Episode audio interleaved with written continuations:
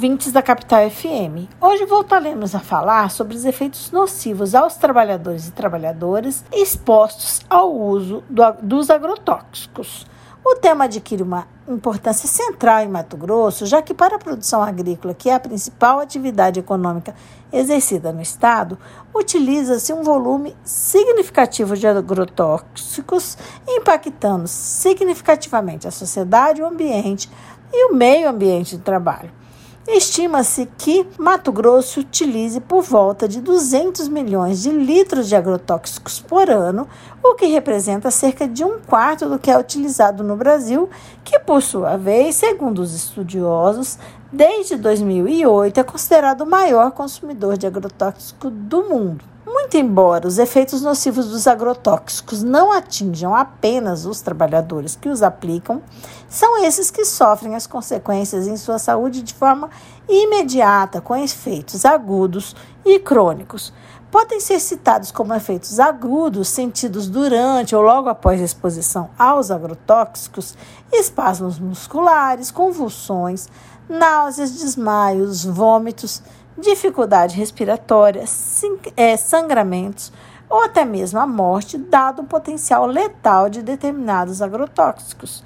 Dentre os efeitos crônicos são relatados surdez, doença de Parkinson, infertilidade, aborto, malformações congênitas, desregulamentação, é, desregulação endócrina, ou seja, diabéticos, é, diabetes, hipo e hipertiroidismo, cânceres, como de mama, ovário, próstata, testículo, esôfago, estômago, leucemia e o linfoma não Hodgkin, entre outros. Nunca é demais lembrar que a notificação por intoxicação de trabalhadores provocadas pelos agrotóxicos é compulsória, devendo ser emitida tanto a CAT, a Comunicação de Acidente de Trabalho, como feito o registro no Sistema de Informação de Agravos de Notificação, o chamado SINAM.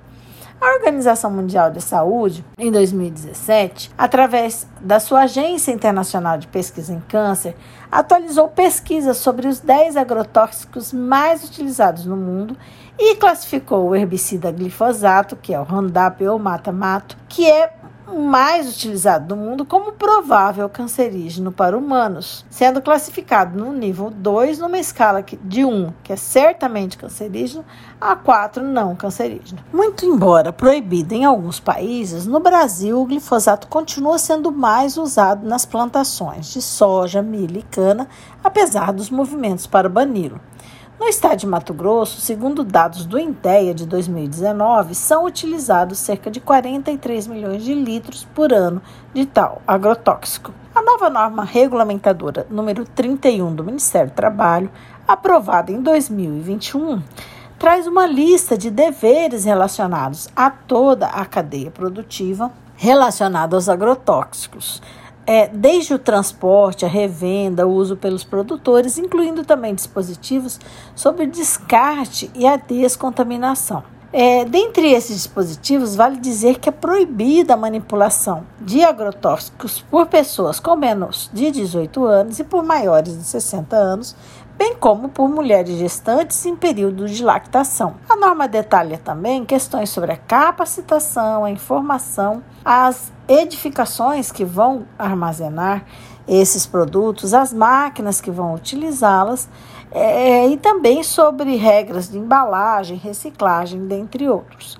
É preciso ressaltar que a Constituição Federal de 88 garante o direito à saúde, ao meio ambiente do trabalho sadio e ao meio ambiente e o direito ao meio ambiente ecologicamente equilibrado como direitos fundamentais de todos, condicionando o exercício da atividade econômica ao respeito dos ditames da função social da propriedade e da defesa do meio ambiente. Como forma de garantir tais direitos aos trabalhadores, cita-se a atuação da VISAD, que é a Vigilância em Saúde dos Trabalhadores, da Auditoria Fiscal do Trabalho e do Ministério Público do Trabalho, assim como a possibilidade de acionamento do Poder Judiciário, ou seja, juizando ações, buscando a responsabilização dos infratores por meio de ações individuais ou coletivas. Cumpre, por fim, ressaltar o papel cada vez mais atuante das formas de agroecologia que se utilizam de técnicas mais sustentáveis de cultivo e produção,